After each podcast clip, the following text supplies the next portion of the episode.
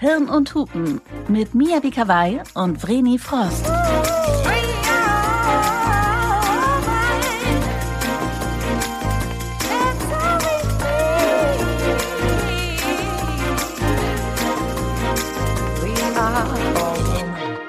Umba, umba, umba, dä, dä, dä. Es ist Halbzeit bei Hirn und Hupen, Frau Kawai. Ole, ole, ole, ole. Und damit herzlich willkommen zu einer neuen Folge Hirn und Hupen, die Halbzeitfolge. Wir sind tatsächlich in Folge 12 in unserer Community-Folge zum Thema Rianne Vaplü, wenn nichts mehr geht, das Thema Lustlosigkeit. Ja, bist du lustlos? Nee, heute bin ich sehr motiviert, muss ich sagen. Ich freue mich riesig. Wir haben unfassbar viele Zuschriften bekommen und auch Sprachnachrichten, was uns wahnsinnig freut. Aber bevor wir darauf eingehen, Schätzelein, wie war für dich das erste Vierteljahr mit Hirn und Hupen? Was hat sich für dich verändert? Was hast du gelernt?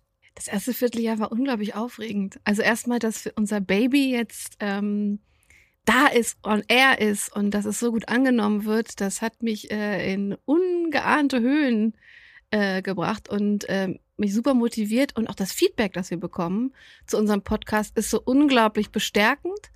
Ähm, das hofft man ja immer. Und wenn es dann wirklich passiert, also ich bin ganz beflügelt. Was war das schönste Feedback, das du bekommen hast? hm, Das waren vielleicht zwei. Ähm, also grundsätzlich ist das Feedback, ist der Tonus des Feedbacks für mich das Schönste.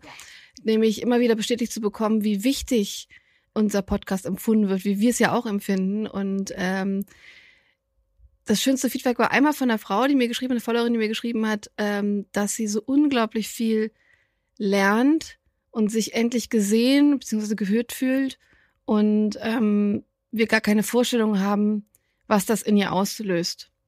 Und das hat mich wirklich sehr berührt. Und das andere war eher etwas lapidar gemeint, das kam von einem Kerl.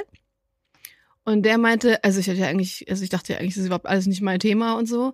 Ich habe mal reingehört und ich muss sagen, ist schon krass, was ich alles nicht weiß. Jetzt bin ich hooked. Jetzt will ich mehr über euch Frauen wissen. Kann ja nur helfen. Das ist super cool, weil ich bekomme auch ab und zu, auch im Freundeskreis, ähm, das Feedback, dass Männer unseren Podcast hören und Ja. plötzlich merken so, alter Falter, ich lerne so krass viel gerade.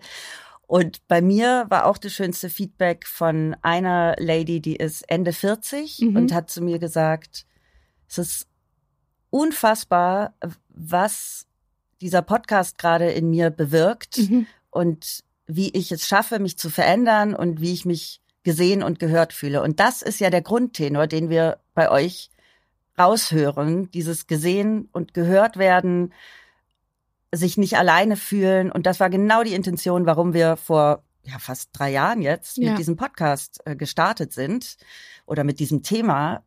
Und das ist einfach wahnsinnig schön zu sehen. Total. Ich meine, ich, ich habe ja schon allein in diesen drei Jahren selber so wahnsinnig viel gelernt. Über den weiblichen Körper, über Frauengesundheit, aber auch über mich. Und äh, dass sich das überträgt und dass unsere Mission, dass wir uns ja irgendwie eher verbinden miteinander. Und ja, auch lernen, aber vor allen Dingen eben uns nicht mehr alleine fühlen mit vielen Dingen und dass es sich in gewisser Weise lohnt, immer wieder aus der Komfortzone rauszutreten. Und ich sag's immer wieder, Mia und ich lernen mindestens genauso viel wie ihr. ja, total. Also Also es ist für uns auch so ein Weiterentwicklungsding. Ganz stark. Und das ist schön. Wachsen und super lernen ist schön. ja schön. So, genug geschnackt, Frau Kawai, wir haben zu tun. Wir haben diese Folge viele wahnsinnig persönliche, ehrliche, offene Nachrichten bekommen. Und für unsere Redaktion ist es immer super schwer, hier eine Auswahl zu treffen. Ähm, und auch wenn wir nicht jede einzelne Nachricht von euch lesen, beziehungsweise lesen tun wir sie schon, aber wir können nicht jede einzelne besprechen und beantworten. Wir sehen sie und finden es wahnsinnig wichtig, dass ihr eure Erfahrungen und eure Sorgen mit uns teilt, aber auch eure Ängste und Bedürfnisse. Also macht bitte unbedingt weiter so. Ja, und vielen Dank für eure wirklich rege Beteiligung. Davon lebt unser Podcast. Dann fangen wir doch direkt mit der ersten Mail an. Wie immer haben wir sie vorher noch nicht gelesen oder gehört. Frindi, willst du die mal vorlesen? Ja. Mail numero uno kommt von Charlotte. Hallo Mia, hallo Vreni. Vielen Dank für euren Podcast. Eure Folge zur Lustlosigkeit war so wertvoll für mich. Ich bin 26 Jahre alt, seit knapp siebeneinhalb Jahren mit meinem Partner zusammen und davon knapp eineinhalb Jahre verheiratet. Wir hatten zwischendurch circa zwei Jahre, in denen wir nur wenig Sex hatten. Und wenn, dann habe ich es mehr über mich ergehen lassen. Meine Rolle der guten, damals noch, Freundin eingenommen. Ich habe getan, was von mir als Frau erwartet wurde und war froh, wenn es schnell vorbeiging. Die Frage der Asexualität habe ich mir auch oft gestellt.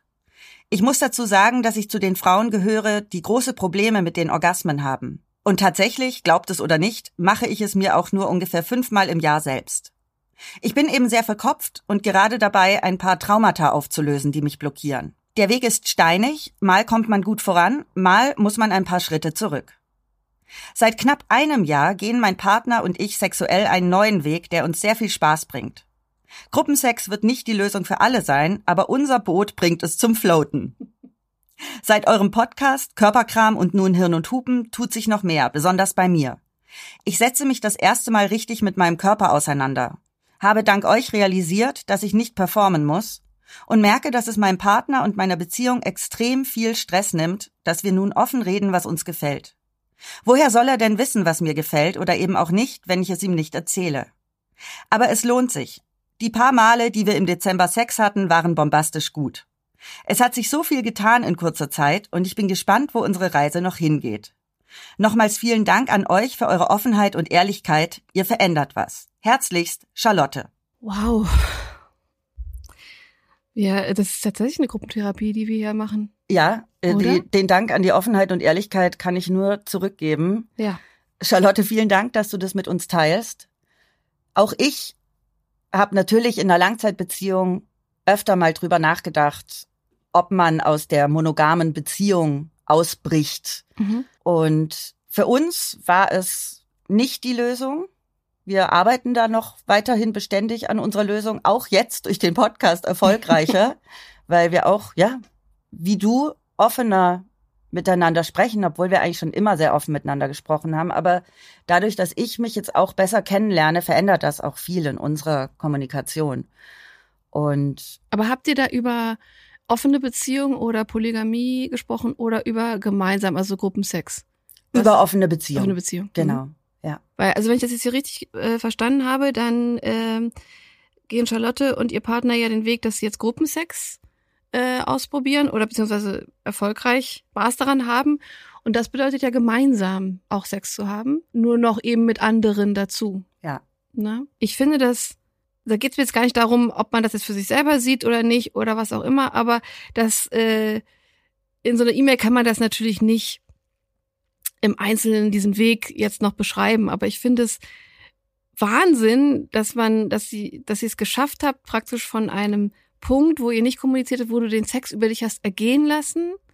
Jetzt, es kann ja nur durch Kommunikation entstanden sein, gefunden, herausgefunden habt, dass ihr Gruppensex für euch beide ausprobieren wollt und jetzt damit glücklich seid. Vor allem nach so einer Zeit als Paar. Ja. Super spannend, weil bei ganz vielen geht das dann ja in die Hose, weil es eben nicht richtig kommuniziert wird, weil da einfach andere Bedürfnisse drunter sind, die dann aber so geäußert werden, dass man eine offene Beziehung möchte, obwohl man es eigentlich gar nicht will, sondern nur nicht mit dem Partner darüber sprechen kann, dass der Sex nicht befriedigend ist. Mhm. Und da ist die Öffnung einer Beziehung, glaube ich, oft der falsche Weg. Aber wenn man das anspricht und genau auf diesen Punkt eingeht, kann das, glaube ich, total bereichernd sein. Oder glaube ich, äh, sondern haben wir hier quasi den Beweis, dass es total bereichernd sein kann.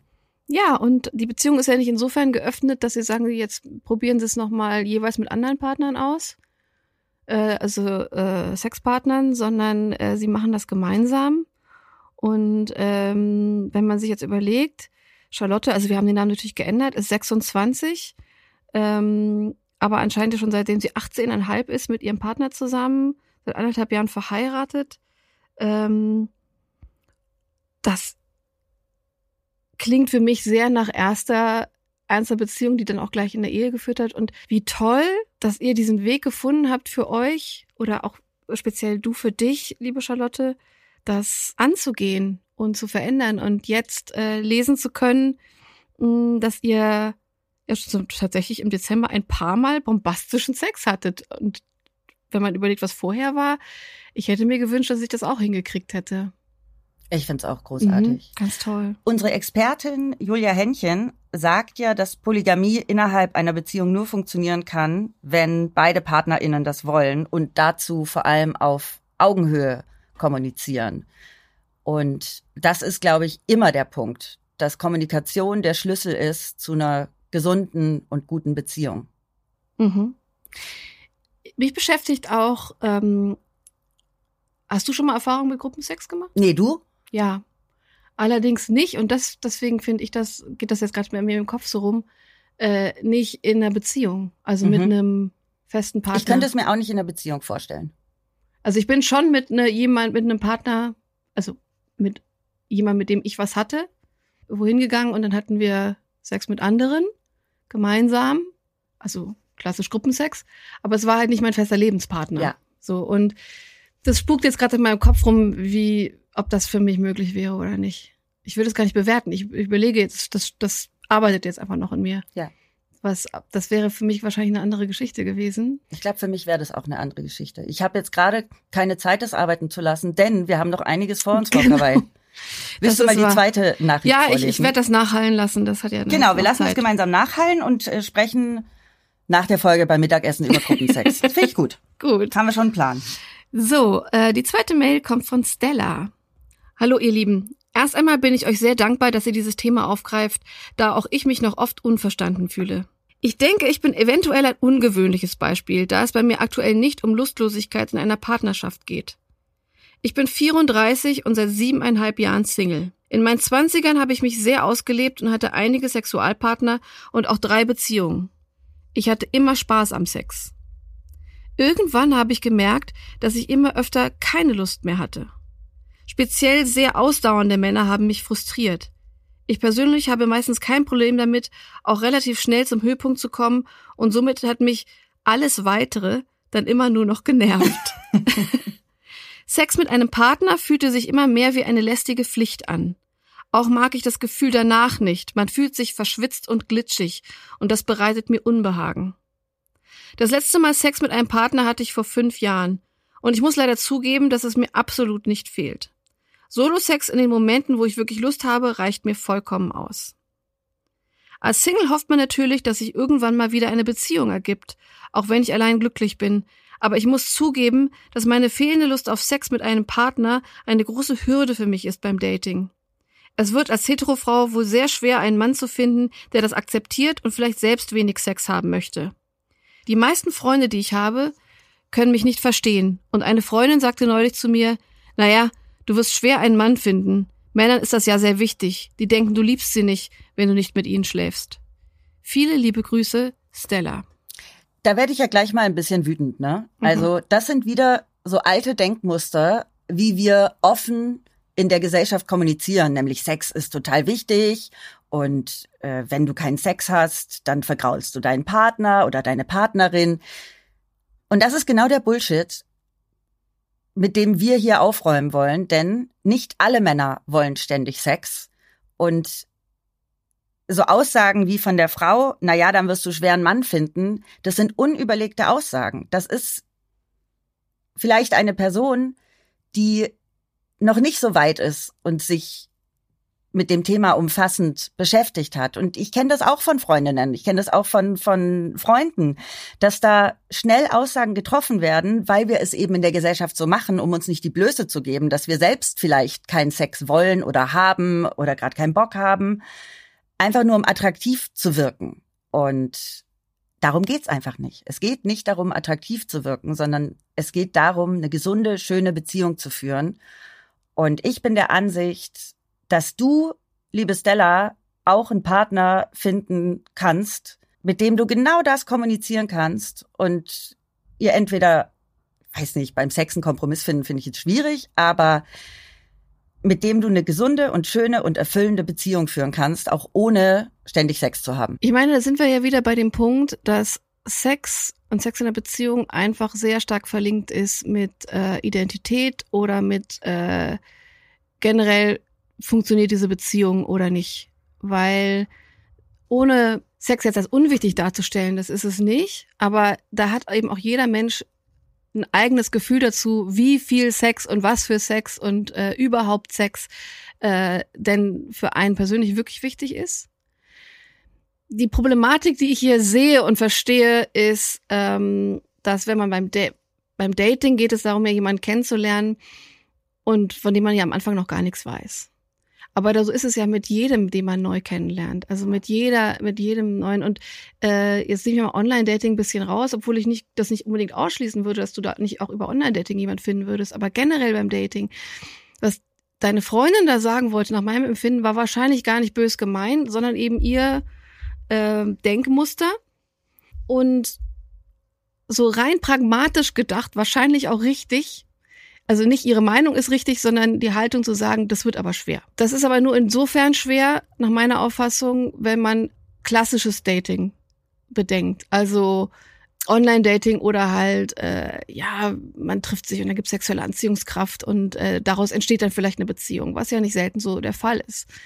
Ich glaube, dass auch äh, in dem Fall, und darauf führen eigentlich ja alle unsere Folgen immer mal zurück, offene Kommunikation immer der Schlüssel ist wo und wie auch immer du potenzielle neue Partner kennenlernst, von Anfang an offen damit umzugehen, kann, glaube ich, auch Überraschungen bieten, indem man feststellt, ah, schau mal an, der ist auch gar nicht so drauf, von wegen, also wir müssen jetzt auch irgendwie dreimal. Lass mal bumsen. Also mal bumsen und dreimal am Tag mindestens und ansonsten liebst du mich nicht, ne? Beziehungsweise von Liebe ist ja am Anfang meist sowieso nicht die Rede. Und das gibt eigentlich die Chance, eine tiefe, ehrliche Beziehung von Anfang an miteinander einzugehen, die auch eben gar nicht mal von der ersten sexuellen Anziehungskraft und dem Sex erstmal so überlagert ist. Es ist ja nichts Schlechtes, aber da ist, am Anfang ist das ja ein großes Merkmal.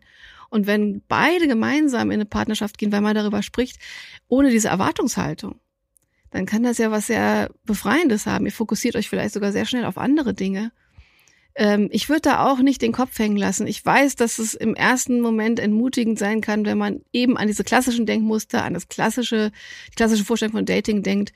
Aber die Erfahrung zeigt doch, jemand man bei sich ist und jemand das nach außen kommunizieren kann, desto eher findet man eben auch Gleichgesinnte. Und da gibt's, glaube ich, mehr, als wir denken, die sich das eben auch nicht trauen, sonst zu kommunizieren. Stimme ich absolut zu.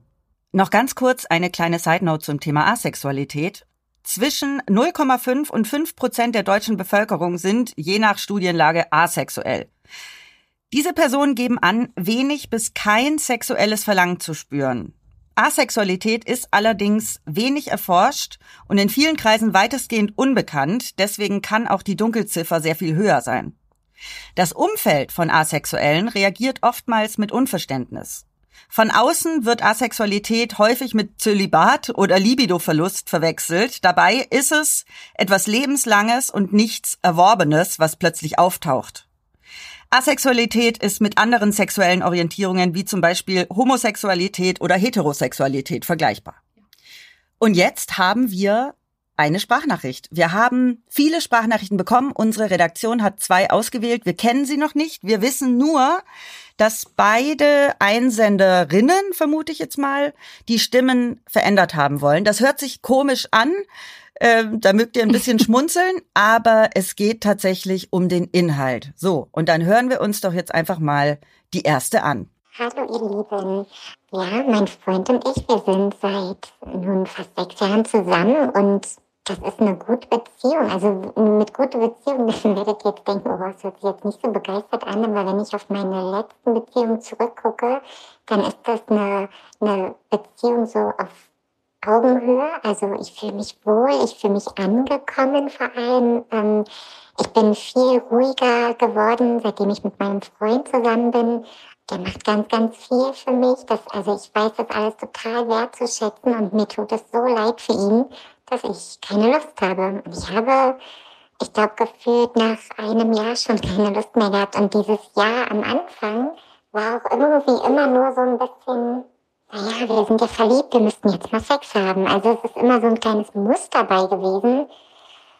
Aber so richtig Lust habe ich schon ganz lange nicht mehr empfunden. Also ja, es ist sogar so weit gegangen, dass ich ihm auch gesagt habe, ähm, dass er auch sich das woanders holen kann, wenn er das möchte, dass wir dann darüber reden müssen, wie wir das irgendwie machen.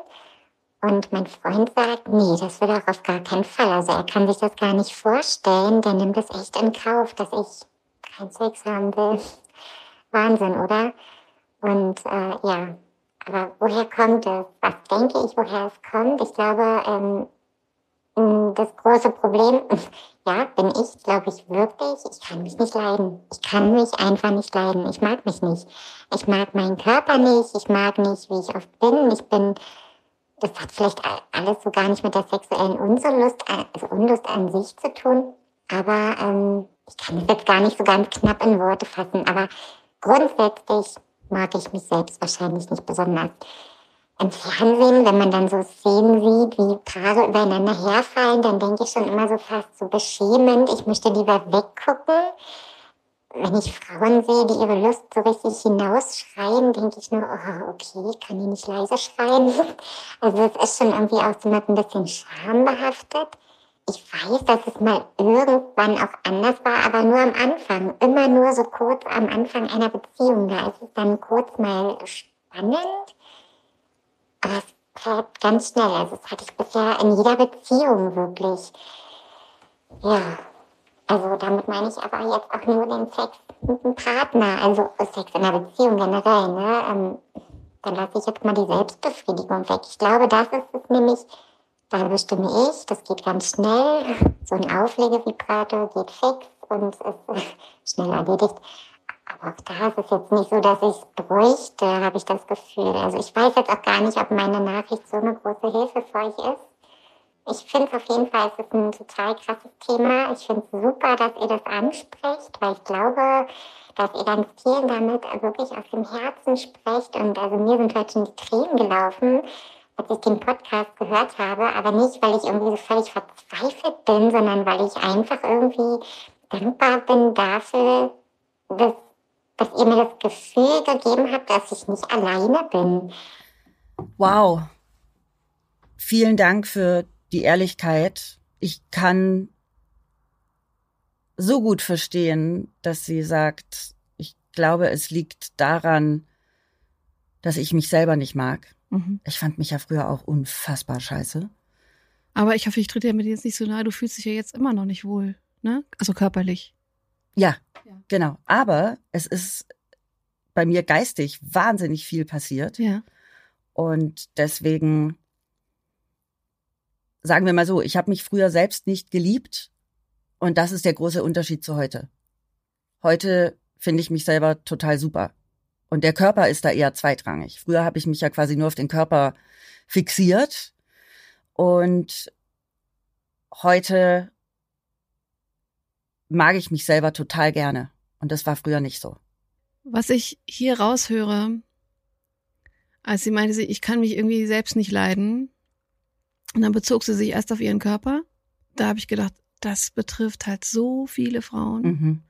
ne, dass wir äh, unseren eigenen Körper nicht als Freund wahrnehmen, sondern eher als Feind und äh, oder dass man sich unzulänglich fühlt, nicht attraktiv genug fühlt äh, und sich auf Dinge fokussiert, äh, die letztendlich einen liebenden Partner, selbst einen nicht liebenden Partner, sondern einfach einen Sexualpartner, weil der, ihr seid schon aus einem gewissen Grund schon da, wo ihr seid, im Bett oder wo auch immer, der wird dich schon nicht total unattraktiv finden, dass man sich da nicht frei fühlen kann. Aber sie führte das ja noch weiter. Ich meine, über Körperwahrnehmung werden wir noch sprechen. Da werden wir noch explizit drauf eingehen.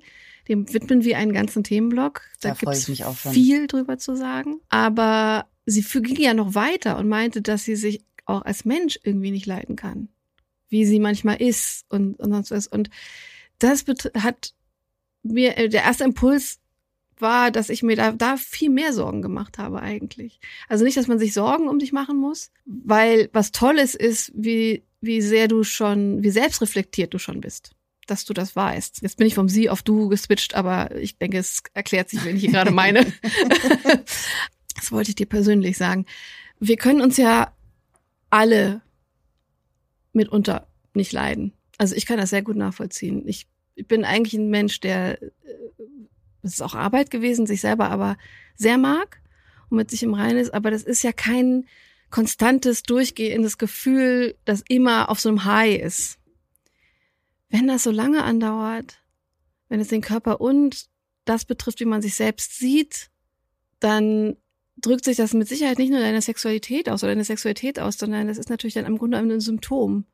Die Sprachnachricht selbst klingt für mich nach einer extrem sympathischen Frau, die ja auch schildert, dass äh, sie durchaus sieht, wie schön sie es in der Beziehung hat und auch selber Lösungsansätze liefern will. Aber zusätzlich mit dem Druck von außen, ja wirklich der Meinung ist, irgendwas stimmt nicht mit ihr und sie mag sich nicht und sie mag sich auch menschlich nicht.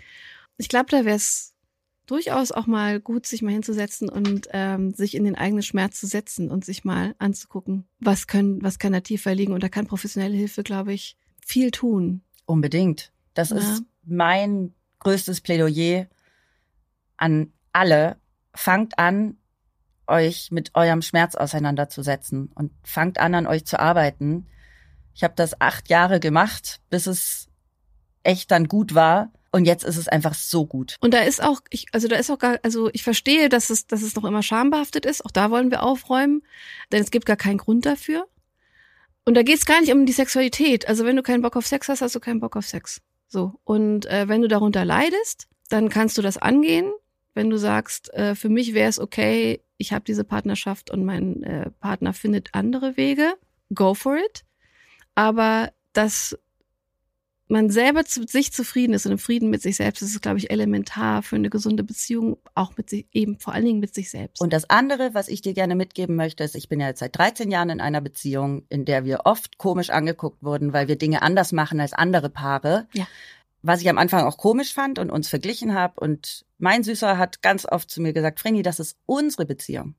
Wir gestalten die, wie wir wollen. Und wir gestalten die nicht so, wie es Karl und, und Petra? und Petra wollen, sondern wir gestalten das so, wie wir das möchten. Und ich habe lange gebraucht, um zu verstehen, was er damit meint. Und er war zum Beispiel auch die Person, die zu mir gesagt hat, Frini, du musst dich selber lieben, damit du auch selber lieben kannst. Und ich war immer so, was ist denn das für ein dummes Gelaber? Du musst mich lieben, damit ich mich gut fühle Mhm. so ungefähr, bis ich irgendwann gecheckt habe, das Wichtigste ist wirklich, dass ich mit mir alleine happy bin. Und seit ich mit mir alleine total happy bin, ist unsere Beziehung auch so viel besser geworden. Das ist ja auch ein Weg. Und dieser Äh, Weg eben, dauert. dauert so lange, wie es halt eben dauert. Genau. Und das Schöne ist ja rauszuhören, dass dein Partner ja schon sehr verständnisvoll ist und sehr viel Wert auf die Partnerschaft legt. Ach, der ist mega. Ja. Ja. So, wir machen weiter.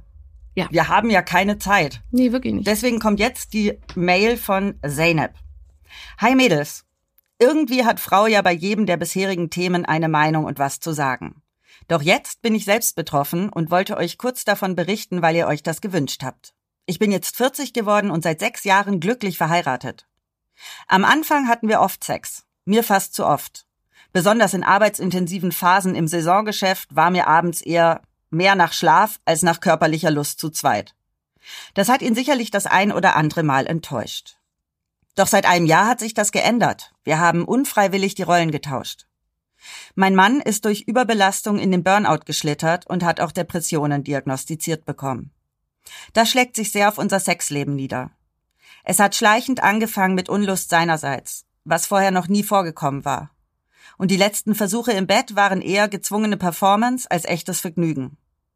Seit einem guten Dreivierteljahr ist nun Ebbe in der Kiste. Es war mir erst nicht klar, dass das an der Depression liegen könnte und an den Medikamenten. Ich habe das natürlich auch auf mich bezogen. Jetzt, wo ich weiß, dass das einfach ein zusätzliches Anzeichen dieser Krankheit ist, ist es einfacher, damit umzugehen. Es ist okay und wenn er aktuell nicht möchte, kann, ist das halt so. Es fehlt mir mittlerweile trotzdem mehr, als ich dachte.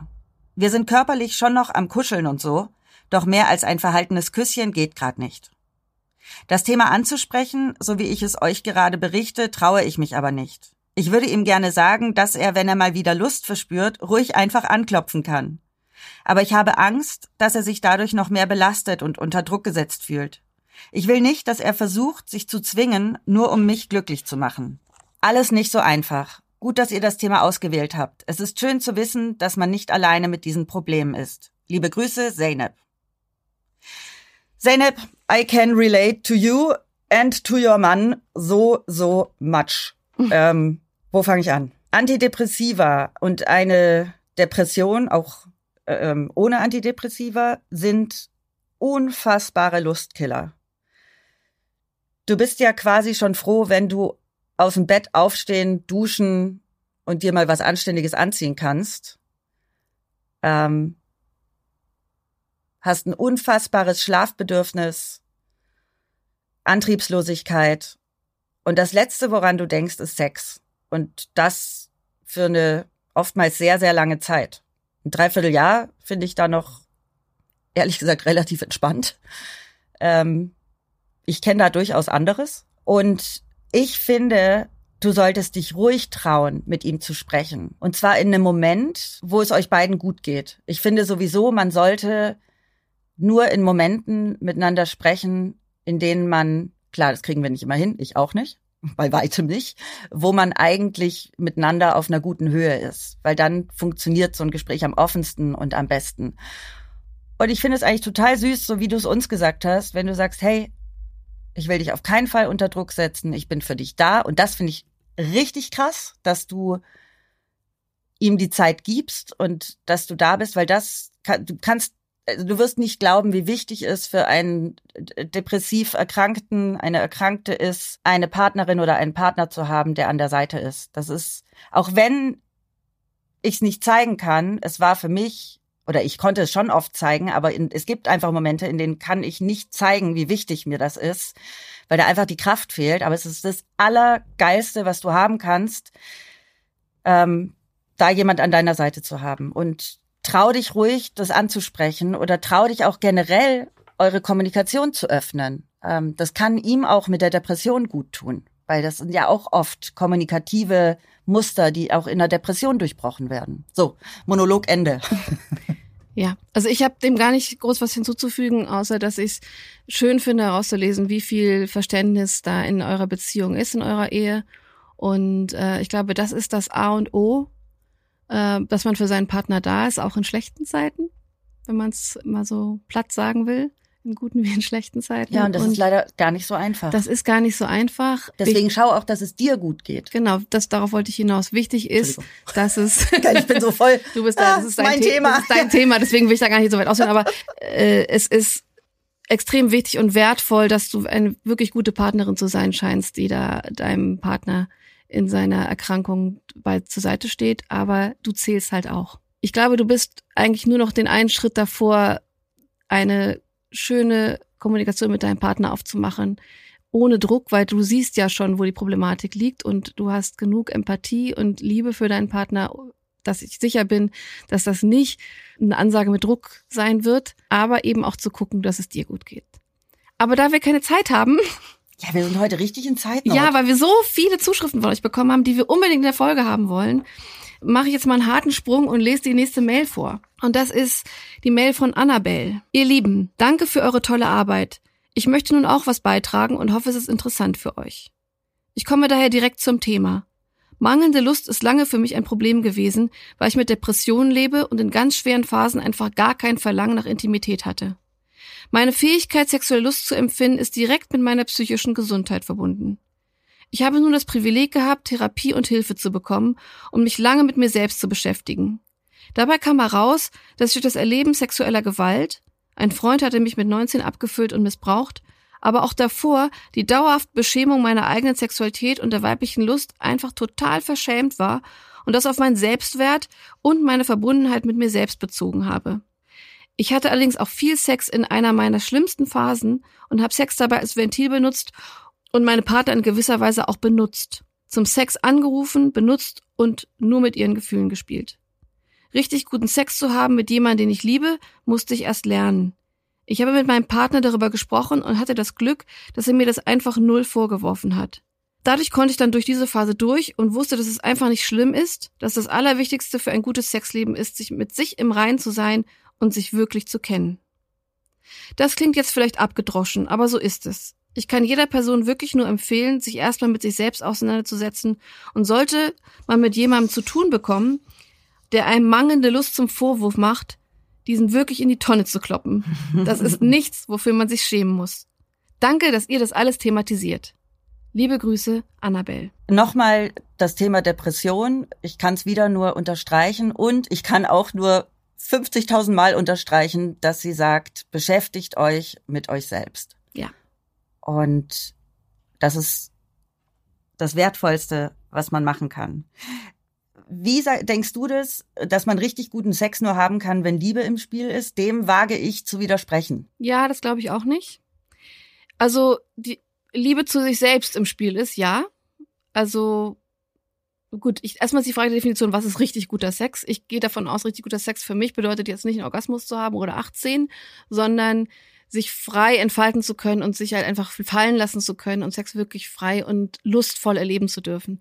Und ich denke, da die Liebe, die Selbstliebe, das ist ja so ein Begriff, den man immer nicht mag, aber ich halte ihn immer noch für wichtig, ähm, ist da elementar. Und eben auch milde mit sich zu sein, wenn man das mal nicht sein kann. Ich verstehe, dass Sex, also Unlust, aber glaub, genauso auch dieser Sex als Katalysator, also wirklich nur jemanden benutzen, dass wir da nicht von erfüllendem und gutem Sex sprechen können. Aber dass man den Partner wirklich lieben muss, um guten, erfüllten Sex zu haben, das glaube ich nicht. Ich glaube, das können auch Frauen ganz gut trennen und das ist total fein. So, und zum Schluss haben wir jetzt nochmal eine Sprachnachricht, die wir uns anhören.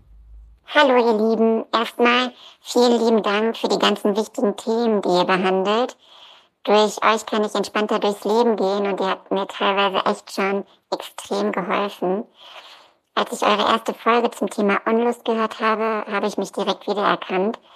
Sobald ich in einer längeren Beziehung bin, spüre ich immer häufiger Unlust. Sex war und ist mir eigentlich noch nie super wichtig gewesen. Klar, am Anfang einer Beziehung hätte ich ständig mit meinem Partner schlafen können, aber mit der Zeit nimmt das halt immer weiter ab gerade Stress auf Arbeit, so plumpe Anmachen, wo ich direkt weiß, was er will oder teilweise auch depressive Phasen lassen meine Unlust dann auch immer wieder wachsen. Seit meiner Corona-Infektion habe ich zusätzlich dann auch noch Schmerzen beim Feuchtwerden, super unangenehm und das hilft dann auch nicht unbedingt weiter. Meine Frauenärztin findet aber auch leider diesbezüglich nicht die Ursache, was dann natürlich noch frustrierender ist aber natürlich auch gut, dass ich ähm, ja gesund zu sein scheine. Und oft schlafe ich dann einfach mit meinem Freund, weil ich weiß, dass es ihm wichtig ist und dass er gerne Sex hat. Und ich liebe ihn natürlich auch. Klar weiß ich aber auch, dass es irgendwie nicht der richtige Weg ist. Und äh, das drumherum finde ich eigentlich auch viel, viel schöner als den Sex selber. Kann natürlich aber auch daran liegen, dass ich beim Sex so gut wie nie komme. Ja, so viel zu meiner Geschichte. Macht auf jeden Fall weiter so. Ihr seid die Besten und ich freue mich auf viele, viele weitere Folgen von euch. Darauf freuen wir uns auch. Danke für deine Offenheit. Schmerzen beim Sex, richtiger Abfuck, richtiger krasser Lustkiller, kann ich auch nur bestätigen. Für mich war das jetzt interessant zu hören, dass äh, im Grunde eine Long-Covid-Folge mhm. auch sein kann, dass man wahrscheinlich schwerer feucht wird und deswegen Sex, äh, deswegen Schmerzen hat. Ja. Ja. Wobei es da ja zum Glück mittlerweile echt gute Gleitmittel gibt, ja. die ich früher zum Beispiel auch nie gebraucht habe. Ich habe mich irgendwann auch geschämt dafür, dass ich Gleitmittel brauche. Mhm. Und weil ich dachte, wieso werde ich denn von selber nicht feucht genug? Aber so ist es halt. Und es ist auch überhaupt nichts Schlimmes. Nee.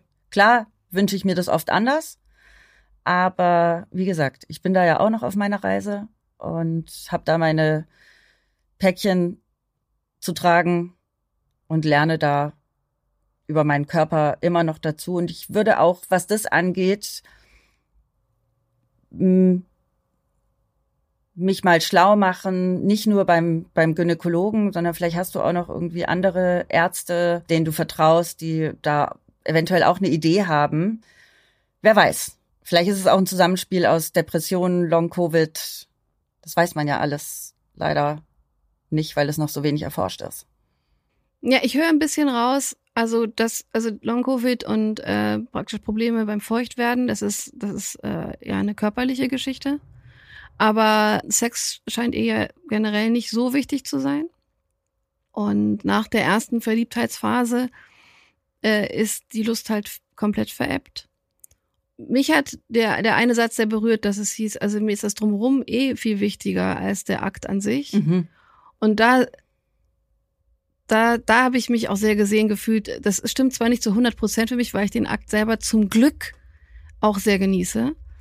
Aber wenn es drumherum nicht stimmt, kann ich halt den Akt nicht genießen. Klar.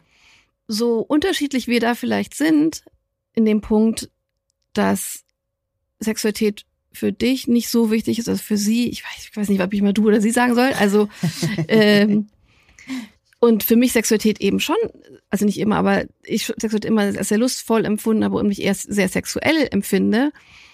Diese Lust ist bei mir in Langzeitbeziehungen halt auch gestorben. Das heißt, egal wie die Anfangssituation ist, zu irgendeinem Zeitpunkt standen wir, stehen wir und standen wir beide in der gleichen Situation. Das ist ganz normal. Ne? Das, das, ist, ist ja auch, je, je näher man einem Menschen kommt, desto unlustiger wird's. Ja, und, im Bett. Und so, so Kommunikation, da sind wir wieder. Wenn die nicht stimmt, dann ist eigentlich die Ausgangssituation fast schon egal. Irgendwann mal ist die Situation da, wie auch immer die dann gekommen ist, über die Länge der Zeit, über mangelnde Kommunikation, über schon vorher nicht so sexuell zu sein, was auch immer es ist. Man ist in dieser Situation und dann ist man in der Regel unglücklich mit der Situation und im Zweifel auch der Partner oder auch unzweifelhaft der Partner. Das Gute zum Schluss, man kommt da wieder raus. Man kommt da wieder raus und ich glaube, wir haben in diesem Blog verschiedene auch tolle Expertinnen gehabt, die mit uns darüber gesprochen haben, welche Möglichkeiten es da gibt. Alleine die Tatsache, dass wir darüber sprechen, zeigt, dass wir dabei rauskommen müssen. Aber ich möchte da ein bisschen den Druck rausnehmen. Absolut. Wenn die Situation jetzt für dich diese ist, dann lass sie so sein. Das klingt jetzt ein bisschen radikal, aber die Zeit, die du jetzt für dich brauchst, dich damit zu befassen oder eben nicht, die Zeit, die du damit nimmst, das vielleicht auch erstmal nicht direkt zu tun und zu sagen, ich nehme die Situation erstmal einfach mal an, dass es so ist und dass ich nicht besonders lustvoll bin. Spüre ich einen Leidensdruck, der sich verstärkt, können wir nach diesem Themenblock nur raten, sich wirklich auch mal professionelle Hilfe zu suchen. Ich habe in unserer Folge zwei extrem viel gelernt, wie, da, wie gut das funktionieren kann. Aber verurteile dich nicht in welche Richtung auch immer und sag, so ist es. Wollen wir was dran ändern? Wann bin, fühle ich mich bereit dazu, das zu ändern? Es ist dein Tempo, es ist dein Leben, es ist dein Sex, dein Körper und es ist auch deine Partnerschaft. Da steckt natürlich noch jemand anderes mit drin. Aber das wird sich, du wirst es schon fühlen, was richtig ist. Und ich weiß, ich wiederhole mich hier ständig, aber so ist es, eine Kommunikation zu finden, wie es einem ganz ehrlich geht damit und wie viel Zeit man dafür braucht, ist elementar. Ohne Einflüsse von außen. Einfach mal in sich hören, was man selber wirklich fühlt. Das ist gar nicht so einfach. Mm -mm. Und um Fühlen und Selbstwahrnehmung wird es in unserem nächsten Themenblock gehen, denn wir beschäftigen uns mit unserer Körperwahrnehmung. Ja, und Körperwahrnehmung, unser Körperbewusstsein, da spielt Selbstfürsorge, Selbstwert mit rein. Es gibt die Begriffe Body Positivity und Body Neutrality, Selbstakzeptanz, Selbstliebe, wie man auch immer es formulieren will. Ähm, es ist ein Thema, mit dem haben wir Frauen auch sehr viel zu tun. Alter Falter, ja. Äh, ich stecke da ja schon seit ein paar Jahren sehr viel stärker mit drin, auch professionell. Und wir müssen drüber reden. Wir müssen drüber reden und ich freue mich riesig auf den nächsten Themenblock. Ihr könnt uns auch jetzt schon tatsächlich anfangen, könnt jetzt schon anfangen, äh, eure Nachrichten zu schicken für die Community-Folge, was das Thema Körperwahrnehmung betrifft. Ihr könnt aber auch wieder, das machen ganz viele von euch sehr gerne, auf die erste Folge des Themenblocks warten, damit ihr so ein bisschen einen Fahrplan habt. Da freuen wir uns drauf. Was ihr auch noch gerne machen könnt, ist die Fünf-Sterne-Bewertung und den Podcast zu teilen. Das hilft uns natürlich sehr und wir freuen uns riesig auf nächste Woche mit euch beim neuen Themenblock What the Body. Ja, liebt euch selbst. Und wie wir das hinkriegen, darüber sprechen wir dann. Eure Vreni und eure Mia. Ciao, Kakao.